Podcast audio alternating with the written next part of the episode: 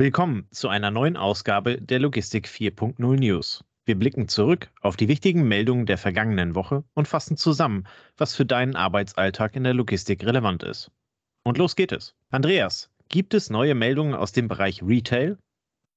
Ja, aber leider zum Start nicht besonders gute. Vor zwei Wochen berichteten wir in den News bereits, dass die Innenstädte seit 2020 rund 41.000 Einzelhandelsgeschäfte verloren hatten. Laut mehreren übereinstimmenden Berichten, unter anderem vom Internetportal Chip, schließt der Modehändler C&A weitere Filialen. Eigenen Angaben zufolge unterhält das Kaufhaus bundesweit über 400 Filialen. Nachdem der Moderiese in 2022 bereits 13 Filialen geschlossen hatte, trifft es nun drei weitere Standorte im Norden. Konkret handelt es sich um eine Niederlassung in Kiel, eine in Rendsburg, eine in Elmshorn. Zu den genauen Gründen äußerte sich C&A nicht. Das Unternehmen mit dem Hauptsitz in Belgien betreibt in 18 europäischen Ländern rund 1800 Standorte. Dabei wurden 2020, 2021 in Deutschland ein Umsatz von 1,4 Milliarden Euro erwirtschaftet. Gegenüber dem Vorjahr ein Rückgang von 35 Prozent. Sicherlich auch auf den zahlreichen Einschränkungen durch die Corona-Pandemie begründet. Bereits im Dezember ließ der Spiegel in einem kurzen Beitrag verlauten, dass C&A sich in einer Umbauphase befindet.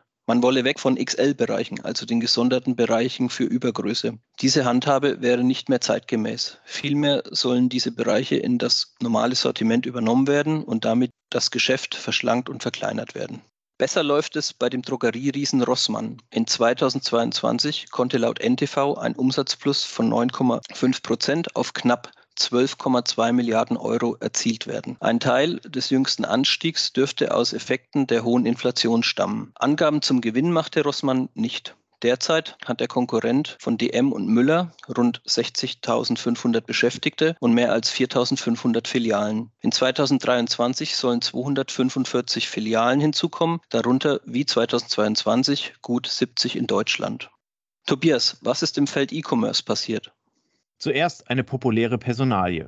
Wie T3N und die Lebensmittelzeitung am 10.01. berichteten, gibt der chinesische Unternehmer und Milliardär Jack Ma die Kontrolle über die Ant Group und damit auch über den Zahlungsdienstleister Alipay ab. Der umtriebige chinesische Unternehmer war über viele Jahre in den sozialen Medien extrem präsent, bevor es im Oktober 2020 still um ihn wurde. Ma hatte damals mehrfach die chinesische Regierung und deren Wirtschaftspolitik kritisiert. In 2019 hatte sich Jack Ma aus dem Verwaltungsrat zurückgezogen, galt aber weiterhin als Entscheider über den großen Kurs des reichlich komplexen Konzerngeflechts, das im E-Commerce neben der Tencent Group den chinesischen Markt dominiert.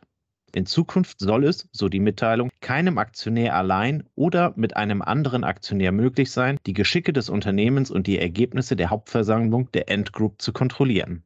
Dass dies eine Entscheidung zugunsten der chinesischen Regierung darstellt, lässt sich hieraus laut T3N leicht folgern. Für die chinesische Regierung stellen insbesondere die beiden Dienste Alipay und WeChat einen wichtigen Machtfaktor dar. Eine weitere berichtenswerte Entwicklung im E-Commerce ist, dass Aldi Nord UK laut Daily Record die Online-Lieferung in 2023 auslaufen lässt. Aldi Nord kündigte an, wichtige Veränderungen vorzunehmen, die alle Online-Käufer im Vereinigten Königreich betreffen. Der Click-and-Collect-Prozess soll beibehalten werden. Ein Sprecher sagte, Aldi ist beliebter als jemals zuvor. Wir priorisieren die Warenverfügbarkeit in den Märkten. Die dritte Nachricht aus dem Bereich E-Commerce betrifft Galaxus. Der Schweizer Onlineshop möchte nach eigenen Angaben im Nachbarland Frankreich in die Top 5 der E-Commerce-Anbieter aufsteigen. Wir haben die Möglichkeit, unsere französischsprachige Community auf einen Schlag zu vervielfachen. Dafür müssen wir aber das Vertrauen der Französinnen und Franzosen gewinnen, so Florian Teutberg, CEO des Unternehmens. Von dem Logistikzentrum des Anbieters in Krefeld aus sollen Produkte innerhalb von drei bis fünf Tagen bei den Kunden in Frankreich sein. In Deutschland ist Galaxus nach eigenen Angaben nach seit 2018 und in Österreich seit 2021 live. Das Sortiment umfasse über 1,6 Millionen Produkte. In den beiden Ländern haben bereits über eine Million Kunden bei Galaxus gekauft, wie es aus dem Unternehmen heißt. Welche Entwicklungen zeigen sich im Transport, Andreas? Dem Portal Eurotransport zufolge erwirtschaftete die Krone-Gruppe laut Konzernangaben im Geschäftszeitraum August 2021 bis Juli 2022 einen Umsatz von rund 2,5 Milliarden Euro. Und das, obwohl die Effekte der Corona-Pandemie, der Krieg in der Ukraine, der Klimawandel und steigende Preise für ein schwieriges Marktumfeld sorgten. Im Konzernbereich Nutzfahrzeuge lag der Umsatz laut Krone bei rund 1,7 Milliarden Euro. Das entspricht einem Plus von 22,9 Prozent gegenüber dem Vorjahr. Aufgrund von Kostensteigerungen Steigerung im Material- und Energieeinkauf stand das Konzernergebnis nach Angaben von Krone unter Druck. Es sank vor Ertragssteuern des Geschäftsjahres 2021-22 leicht auf 84,6 Millionen Euro. Die Umsatzrendite lag vor Steuern damit bei 3,4 Prozent. In Zeiten immer fragilerer Lieferketten einer globalisierten Wirtschaftswelt und in einer von starken Umbrüchen geprägten rasanten technischen Entwicklung ist es wichtiger denn je, das eigene Unternehmen solide aufzustellen und fit für die Zukunft zu machen, so Bernhard Krone, Vorsitzender des Aufsichtsrates der Krone-Gruppe.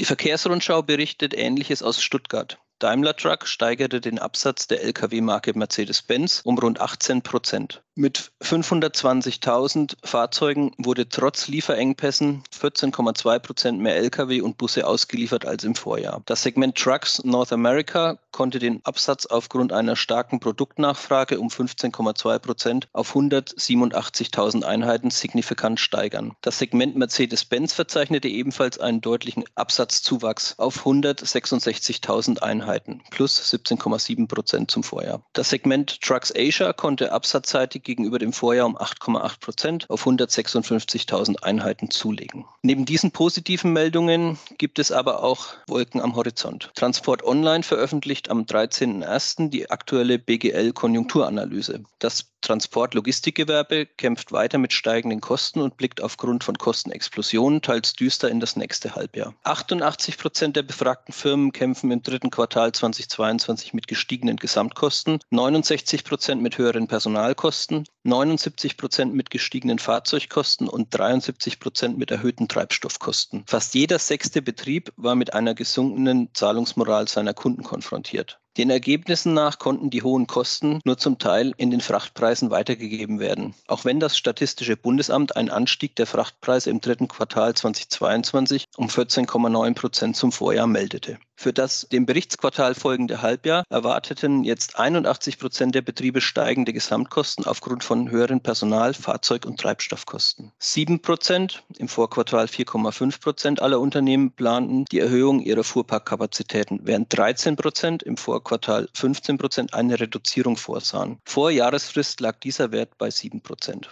Tobias, wie reagieren Firmen auf das sich verändernde Wirtschaftsumfeld? Die zunehmenden Herausforderungen lassen Firmen sich anpassen. Laut dem Internetportal Internet World vom 13.01. will der Online-Händler About You in 2023 einen Mindestbestellwert in allen Märkten einführen. Ziel dabei ist es, weniger defizitäre Bestellungen mit nur geringen Bestellwerten zu generieren. Die Einführung soll in mehreren Pilotphasen in Europa erfolgen, in denen die Konditionen an Nachfrage und lokale Besonderheiten angepasst werden. So soll About You den Mindestbestellwert bereits in verschiedenen Varianten in Frankreich und Belgien mit einer Portoübernahme testen. Wie die Lebensmittelzeitung veröffentlicht, baut auch, Granini, baut auch die Eckes Granini Group ein integriertes Planungssystem für die Supply Chain auf. Als erster deutscher FMCG-Hersteller nutzt Eckes dafür eine Lösung des Anbieters O9 Solutions und implementiert diese mit Hilfe des Genpack-Teams. Ziel ist es, die Transformation des Ecke Granini Operation zu einem effektiven integrierten Ökosystem, das komplett transparent und optimiert die Unternehmung, die Händler und die Lieferanten umfasst. Die Implementierung soll die Kosten der Supply Chain reduzieren, Überbestände und Müll senken und die Prozesse optimieren.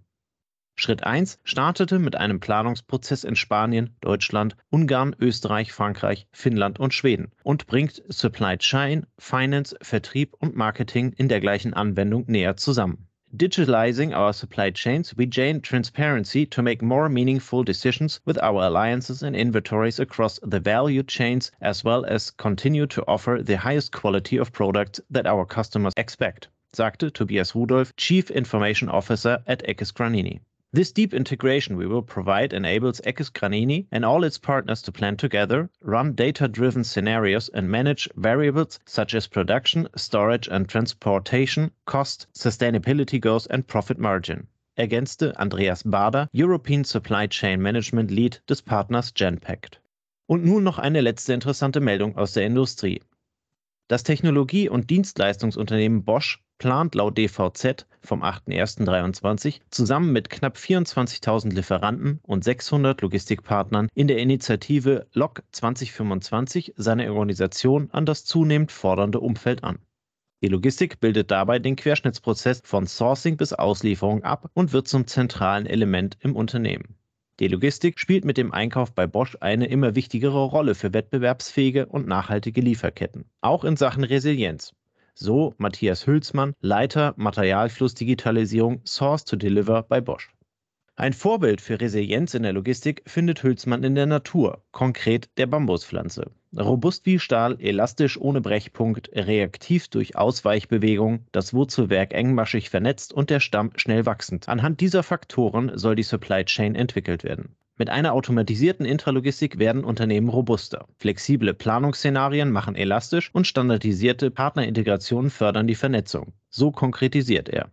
Intensive Vernetzung und digitale Verflechtung führen dazu, auf lange Sicht mit weniger Partnern zusammenzuarbeiten. Begleitet wird die Veränderung durch mehr Verantwortung für die ausführenden Arbeitsgruppen. Wir wollen starke, mit Autonomie ausgestattete Teams, die sich selbst ergebnisorientiert steuern können, erklärt Hülsmann. So viel, so viel für heute. Vielen Dank für eure Aufmerksamkeit. Wir wünschen euch einen guten Start in die neue Woche und freuen uns aufs Wiederhören am nächsten Freitag.